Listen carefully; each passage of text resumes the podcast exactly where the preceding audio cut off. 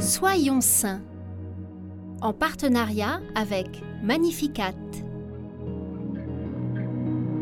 Aujourd'hui, nous souhaitons une sainte fête aux Blaise, Adelin et Claudine.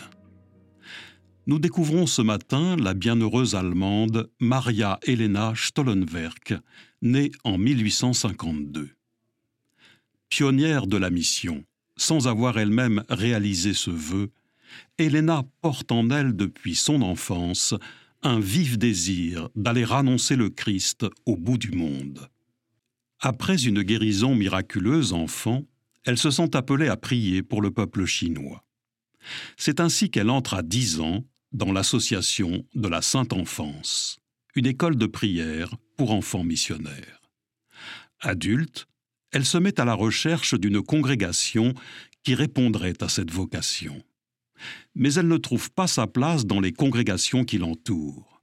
En effet, à l'époque, il n'y a pas de communauté de femmes missionnaires en Prusse à cause de la politique religieuse menée par le chancelier Bismarck.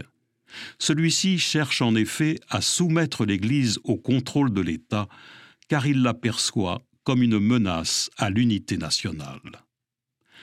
Le directeur spirituel de la jeune femme l'encourage cependant à garder confiance et à attendre patiemment. Elle a 30 ans lorsqu'elle rencontre le père Arnold Janssen, un Hollandais qui vient de fonder la Société du Verbe divin, le premier institut missionnaire d'Allemagne. Elle s'associe à lui pour fonder les missionnaires servantes du Saint-Esprit, dont la vocation est d'annoncer l'Évangile.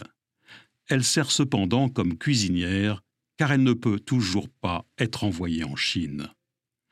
Elena, devenue Maria Elena, participe à l'organisation des fondations lointaines en Argentine et au Togo, tout en restant aux Pays-Bas.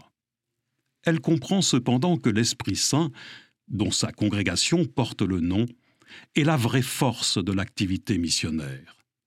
Maria Elena abandonne alors sa charge de supérieur en 1898 pour entrer dans la branche de l'adoration perpétuelle de sa communauté. Après deux ans de vie de prière contemplative, elle est emportée par une méningite. Portée par un élan missionnaire, la bienheureuse Maria Helena Stollenwerk a découvert assez tardivement le chemin de l'annonce qu'elle était appelée à emprunter.